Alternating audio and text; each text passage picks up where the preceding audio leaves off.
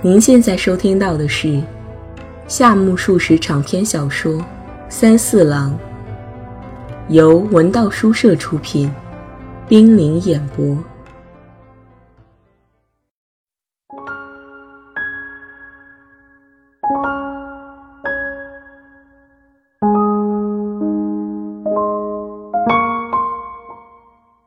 三四郎第八集。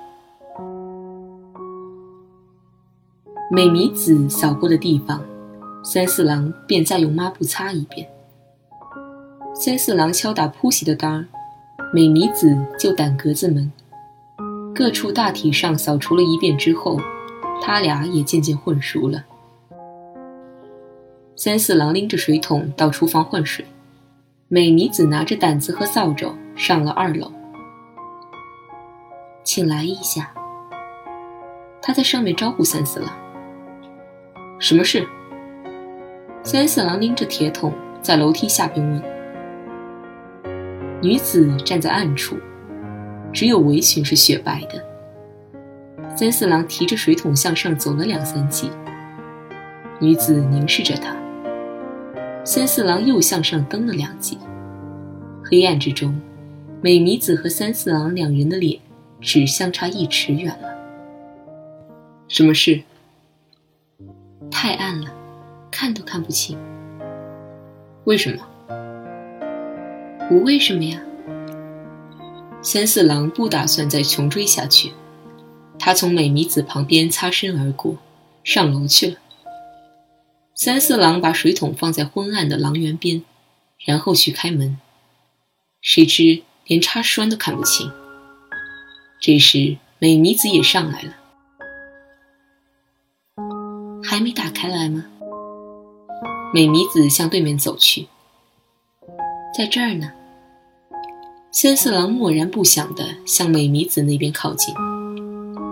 当他的手快要触到美弥子的手的时候，不巧踢到了水桶，发出巨大的声响。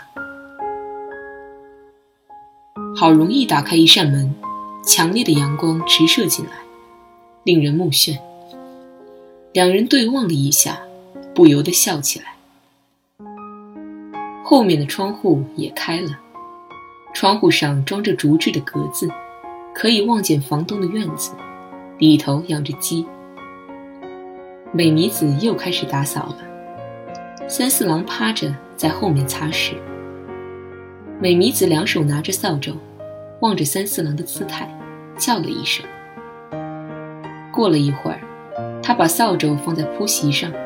走到后窗跟前，站在那儿向外面眺望。这一当，三四郎也擦完了，他把湿抹布扑通一声扔进水桶，站到美弥子身旁。瞧什么来着？你猜猜，是鸡吗？不对。是那棵大树吗？不对。那你在看什么呢？我可猜不着。我一直在看那朵白云呢，可不是吗？白云正打高天上通过，空中无限晴明，棉絮般闪光的浓云不断的从一碧如洗的天际飞过，风很猛烈，云角被吹散开来，薄薄的一层可以窥见碧蓝的底子，有的被吹散了，又团聚一处。像汇集着无数根细软的银针，三三而立，多么像是鸵鸟的 boa 呀！美弥子指着一朵白云说：“三四郎不懂 boa 这个词的意思，因此也就直言说不知道。”哦，美弥子立即将 boa 的词义认真的讲了一遍。嗯。这回我懂了，三四郎说道。于是，他把最近从野野公君那儿听到的都告诉了他。据说，那白云都是雪线组合成的，从地上看过去是那般飘动，实际上它跑得比飓风还要快呢。哎呀，是吗？美弥子说罢，盯着三四郎。要是雪。那就没意思了。为什么？你想，云总该是云才好呀。要是那样的话，哪里值得这么远远观望一番呢？是这样。什么是这样？你以为是雪也无碍吗？你好像很喜欢仰望天上的东西呢。嗯。美弥子仍旧透过竹格子遥望空中，白云一片接一片，连连飞过。这时，远处响起运货车的声音，从响声上可以辨出，车子拐进寂静的横街，正向这里走来。三四郎叫了声：“来了。”美弥子回了句：“真快呀！”依然凝神仰望。他侧耳静听，仿佛那粼粼的车声同飘飞的白云有什么关系似的。车子冲破宁静的秋色，直奔这里行驶。不一会儿，在门口停了下来。三四郎撇下美弥子，跑下了楼。三四郎刚走出大门时，羽次郎也同时进入大门。你来的真早，羽次郎首先打招呼。你到迟了，三四郎回答。他是把羽次郎和美弥子相对而言的。还迟呢，行。李要一趟运完，有什么办法？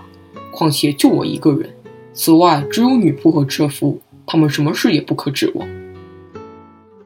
先生呢？先生上学校了。两人谈话之间，车夫开始卸行李，女仆也进来了。羽次郎和三四郎叫女仆和车夫到厨房去，他俩便把书籍搬进西式房间。书很多，排放起来很费功夫。李健小姐还没来吗？来了。她人呢？在楼上。在楼上干什么？我也不知道。反正在楼上，别开玩笑了。羽次郎拿着一本书，沿走廊来到楼梯口，用平常的一副腔调喊道：“李健小姐，李健小姐，请下来帮忙整理书籍。”这就来。美弥子拿着扫帚和掸子，缓缓的下了楼。你在干什么呀？羽次郎从下边焦急的问。在楼上扫除呢，上面传来回答。羽次郎总算等美弥子下了楼，把她领到西式房间。车夫卸下来的书物堆积如山，三四郎脸朝里面蹲着，不停地翻看着什么。哎呀，真不得了，怎么整理呢？美弥子说罢，蹲在地上的三四郎随即转过头来，嘻嘻地笑了。什么不得了？先搬到屋里，然后再归拢。先生这就回来，也会帮忙的，没什么。我说你干嘛蹲在那儿看呢？等会儿借回去慢慢读不好吗？羽次郎嘀咕着。美弥子和三四郎两个在门口把书理齐，再由羽次郎接过去摆进屋内的书架上。这么乱怎么成呢？还该有一册续集了。羽次郎将一本蓝皮书挥了挥，可是找不到呀，怎么会没有呢？找到了，找到了。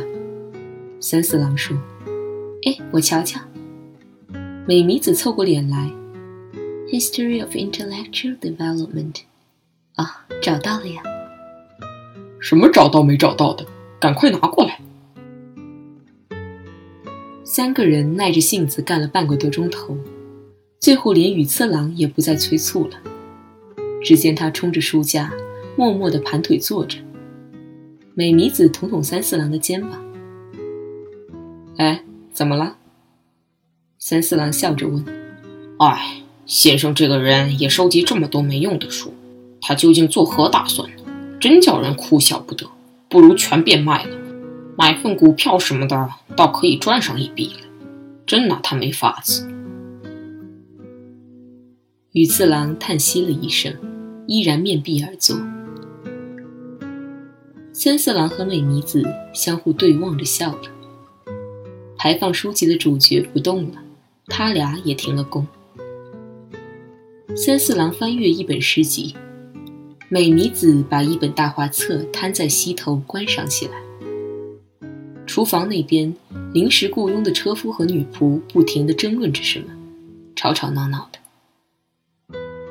你来瞧瞧，美弥子轻声说道。三四郎探过身子，脸孔凑近画册。美弥子的头发散发着香气。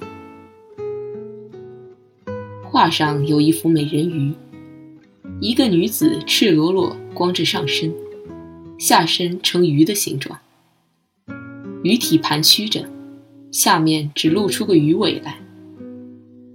画中人一手用梳子梳着头发，另一只手兜着梳剩下的发梢，面向着这边。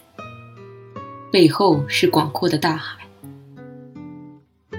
美人鱼，美人鱼。两人把头贴在一起，异口同声地说：“什么？你们在看什么？”此时，羽次郎正盘腿而坐，思考着什么。他说着，来到廊子上。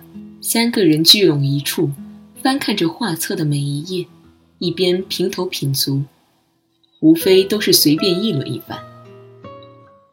这时，广田先生穿着礼服从庆祝天长节的会场上回来了。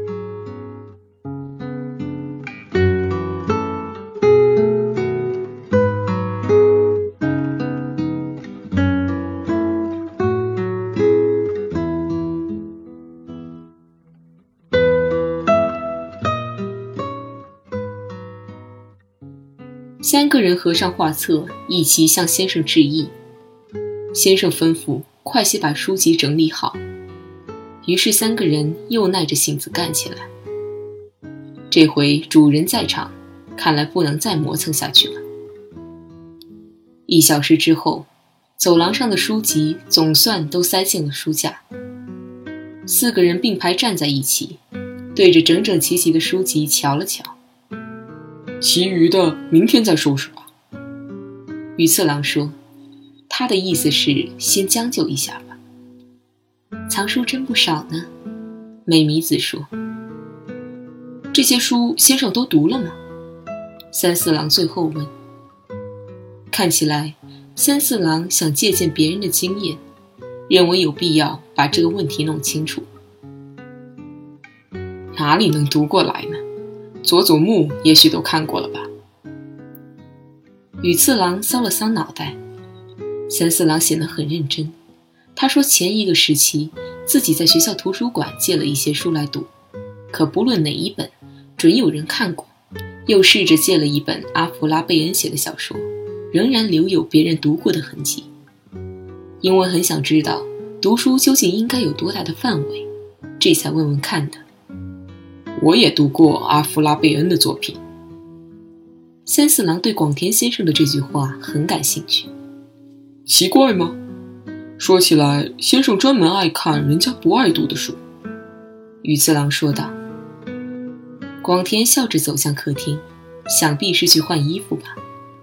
美弥子也跟着走了。这时，羽次郎对三四郎说：“正因为如此。”先生才被称作伟大的黑暗的，他无书不读，但一点也不发光。倘能多少看一点时髦的东西，露他两手就好了。羽次郎的话绝非冷嘲。三四郎默默地望着书架。这时，客厅里传来了美弥子的喊声：“有好吃的，两位快来呀！”两人顺着书斋的走廊。来到客厅，只见屋中央摆着美弥子拿来的篮子，篮盖已经揭开，里面装满了夹心面包。美弥子坐在一旁，将篮里的东西分成在小碟子里。羽次郎和美弥子一问一答的交谈起来。你倒没有忘把东西带来了。我是特地去订的。这篮子也是买的？不是，是自家的。嗯，这篮子真大，车夫随你一道来的吗？你可以让他代劳一下吗？车夫今天出车了，别看我是女的，这点东西我拿得动。你当然可以，换个别的小姐就不会这样干的呀。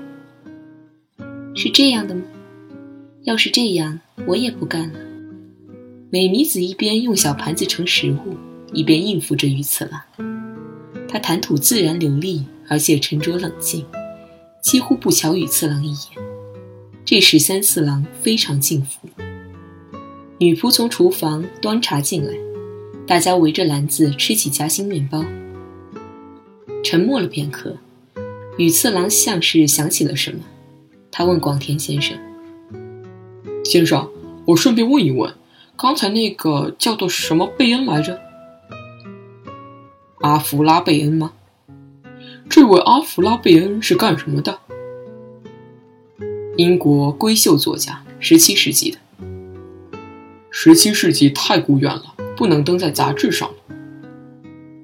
是古远了一些，但她却是第一位从事小说创作的女作家，很有名。有名也不成。我再问一下，她写了哪些作品？我只读过一本叫《奥尔诺科》的小说，小川君，全集里有这本小说吧？三四郎忘得一干二净，向先生询问这本书的梗概。据说这部小说写的是一个名叫奥尔诺科的黑人王族，被英国船长所骗。九州的男子，皮肤黑黑的，真刻薄。美弥子似乎在为三四郎辩护，接着他马上转向三四郎，问：“你说可以写吗？”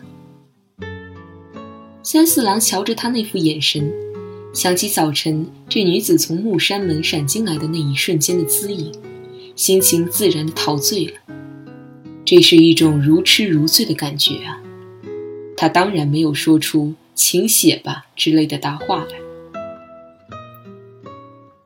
广田先生照例抽起烟来，羽次郎为之下了评语，说这是从鼻孔喷出的哲学之烟，可不是嘛？喷烟的方式确实有些不寻常，又粗又浓的烟柱从两个鼻孔里悠悠然地钻了出来。羽次郎凝视着这烟柱，将半个脊背倚在格子门上，默然不响。三四郎茫然地望着院子的上空，这不像是搬家，简直是个小型的集会。谈话也随之活跃起来。唯有美弥子躲在广田先生背后，着手拾掇先生刚才脱下的西服。看来，先生也是在美弥子照料下才换上和服的。刚才讲到奥尔诺科的故事，你生性莽撞，出了岔子总不太好。顺便再说一点吧。二，我听着。羽次郎一本正经起来。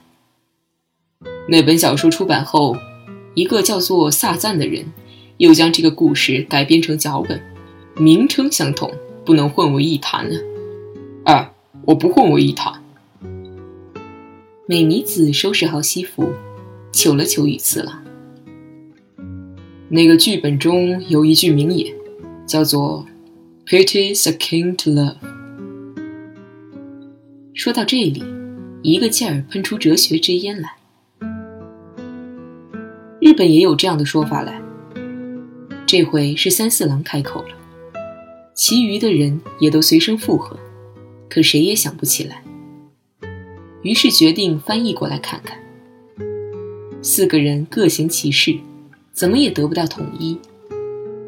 临了，羽次郎提出了自己的见解：这句话非用俗语译不成，话的意趣就在于是俗语啊。于是，其余三人将翻译权一并委任给羽次郎。羽次郎思索了一会儿，虽然有些勉强，可以这样译吧：可怜即是恋慕。不行不行，这太拙劣了。先生忽然皱起眉头，这种译法仿佛确实很拙劣似的。三四郎和着美弥子也嘻嘻的笑。这笑声尚未停止，院子的木门吱呀一声开了，爷爷公君走了进来。已经大致收拾停当了吧？爷爷公君走到走廊正对面，窥视了一下屋里头的四个人，还没有整理好呢。羽次郎连忙说：“能不能帮帮忙呀？”美弥子附和着羽次郎说。挺热闹的嘛，什么事儿这样高兴？爷爷公君嘿嘿的笑着，一转身坐到狼园边。刚才我翻译的一句话，艾先生骂了。翻译？翻译什么呀？没有多大意思，内容是说怜悯其恋慕。哦。爷爷公君在狼园上转了转角度，这到底是什么意思？我真弄不懂。谁也不懂呀。这回先生发言了。不，因为这句话太简练了，要是稍微延长些，就变成了这样的意思。所谓怜悯，也就是意味着爱情。啊，哈哈，那么原文是怎么说的呢？It is kin to love，美弥子重复地说，她的发音清脆而动听。爷爷公君离开狼园，向院子里走了两三步，不久又转过身，停在屋子的对面。不错，译得好。三四郎不由得审视起爷爷公君的视线和态度来。美弥子到厨房洗了碗，沏上新茶，然后端到回廊边来，请用茶。他说罢，坐下来。梁子小姐怎么样了？哎，身体已经康复了。爷爷公君坐下喝茶。然后稍微转向先生。先生，我好容易搬到大久保，这回又不得不搬到这里来了。为什么？妹妹说她上学不愿意来往经过护山原野，又说什么我每晚搞实验，害得她要等到很晚，寂寞难耐。当然，目前有我母亲在，倒还不觉得。过些时候，母亲一还乡。就只剩下女仆了，两个人胆子都很小，怎么受得了呢？真是一件头疼的事啊！爷爷公半开玩笑的叹息着。怎么样，李健小姐，你那地方能不能安置一个闲人呢？他说着，瞥了美弥子一眼。随时都可以接待呀。接待哪一个呢？是宗八君还是良子小姐？羽次郎开口了。哪一个都行。只有三四郎闷声不响。那么说你是怎么打算呢？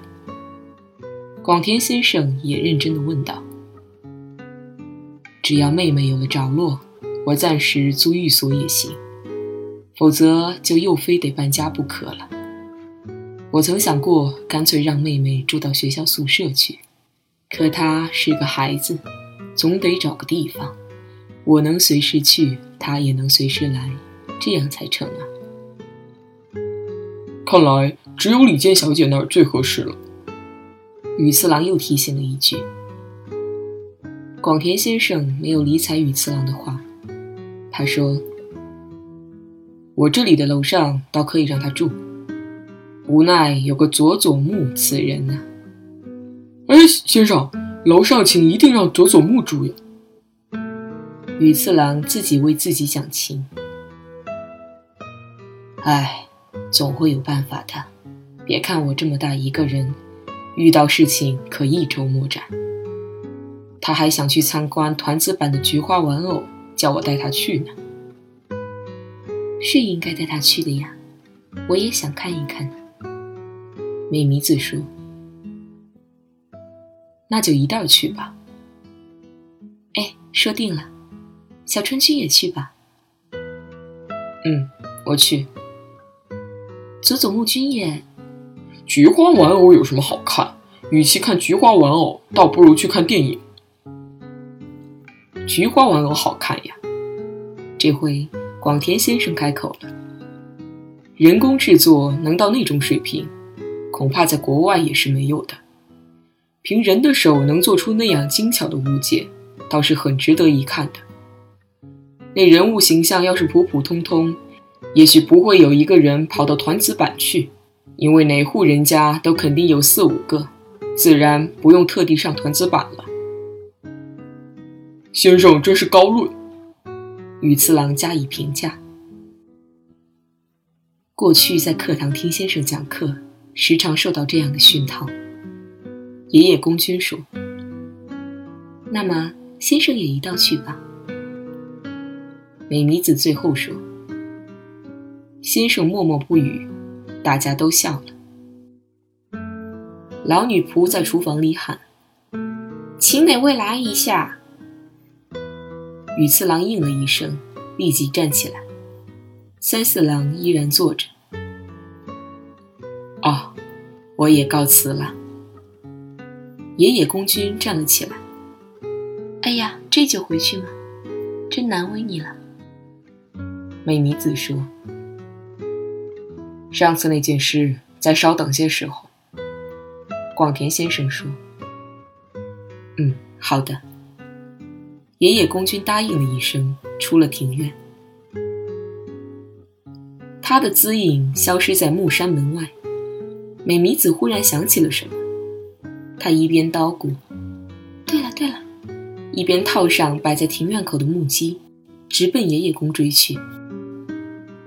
两人在外头说了一会儿话，三四郎默默地坐着。